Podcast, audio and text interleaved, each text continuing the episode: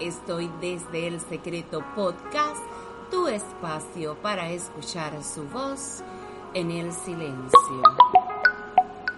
Episodio 26, en honor a la amistad. Proverbios 18:24, nueva versión internacional, dice, hay amigos que llevan a la ruina y hay amigos más fieles que un hermano. Amigos, hoy quiero compartirte una hermosa historia. En noviembre del 2015 conocí una mujer de Dios que marcó mi corazón y me hizo entender que una amistad puede convertirse en hermandad. En aquel mismo instante sabíamos las dos que ese encuentro fue agendado por Dios. Lo que quiero compartirte hoy es mi historia de una amistad. Migdalia, nuestros hijos se conocieron y establecieron una relación y ambas, como mamá águila, queríamos conocernos y he ahí donde inició todo. Aquella fiesta de acción de gracia, en aquel lugar, su casa, su apartamento, nos conocimos y fuimos ambas como esa águila, como esa mamá a inspeccionar el territorio, a saber cómo era la familia de aquella persona con la que mi hija iba a establecer una relación.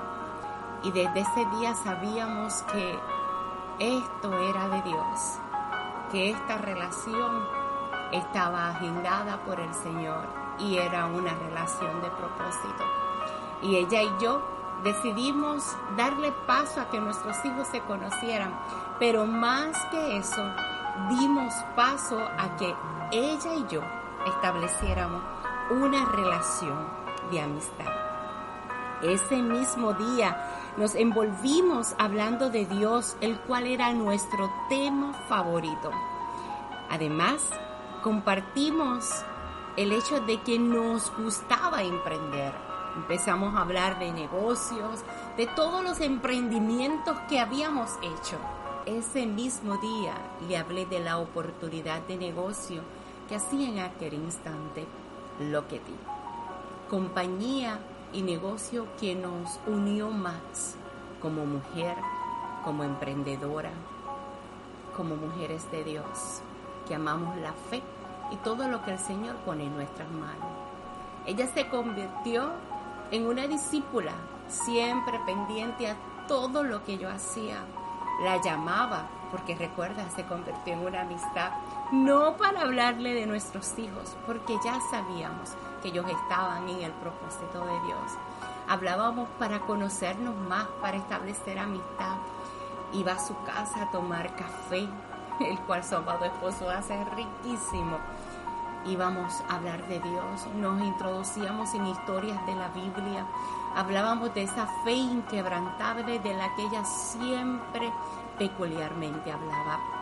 Hablábamos de los emprendimientos, de las reuniones, de cada día conocer más eh, eh, de lo que es empoderar a las mujeres.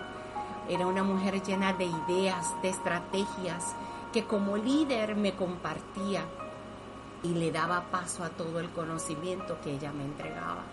Y cada día creciendo más esa hermosa amistad. Hasta un buen día que una reunión familiar y nuestros hijos anunciaron su compromiso.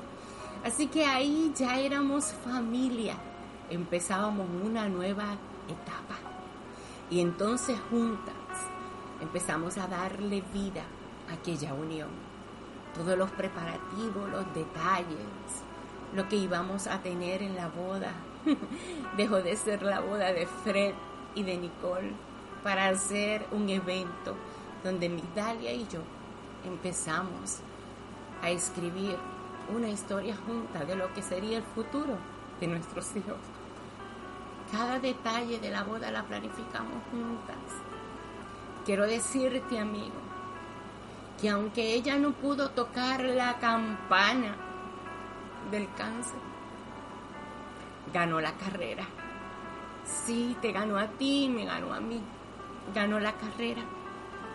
Porque hoy la recuerdo como esa mujer de fe inquebrantable, como esa amiga, como esa hermana, donde podías llamar en cualquier instante y recibir una palabra de fe, una palabra de aliento, aún en medio de su proceso y de su quebranto.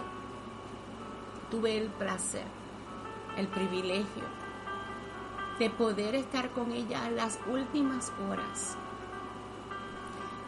junto a lo que más nos unía, que era el amor de Grace Nicole, nuestra nieta. ¡Wow! ¡Qué momento hermoso! Ese 12 de enero del 2022, cuando nació nuestra nieta, cuando entonces comenzamos a soñar juntas de cómo la íbamos a cuidar, de cómo no íbamos de tienda a comprarle todo lo que Grace quería de cómo lo íbamos a tongonear. Y ese último, esas últimas horas de su aliento, pudimos compartir juntas con nuestra nieta lo más que nos unía. Así que en honor a esa amistad, amigo, quiero decirte que si has perdido a alguien que ama mucho, un familiar, un amigo, recuerda que sí queda la tristeza en nuestro corazón, pero que del consuelo, queda la paz, queda el amor, quedan los recuerdos, quedan las huellas de amor, que aún el tiempo no las van a borrar. Yo te invito a esta hora que si has perdido un ser amado y estás en el desconsuelo, piense en esos momentos bonitos, esos momentos hermosos, esos recuerdos y encontrar la paz y el consuelo. Y recuerda, todo tiene su tiempo y aún hay tiempo también para morir. Oremos. Gracias Padre te doy en este día, Señor. Gracias por el tiempo que me permitiste conocer aquí en la tierra una mujer de fe inquebrantable Gracias Señor porque ella me ganó la carrera. Gracias Padre por todos esos recuerdos que puedo guardar con tanto amor y atesorar. Padre, ahora te oro por aquellas personas que están pasando el proceso de una pérdida de un ser amado. Sé tú el consuelo, Señor. Sé tú inundando con paz.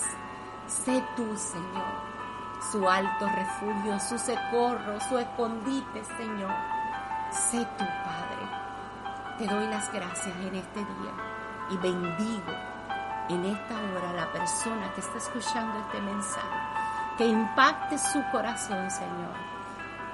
Oro por aquel que piense que no puede haber amistad porque se ha sentido traicionado.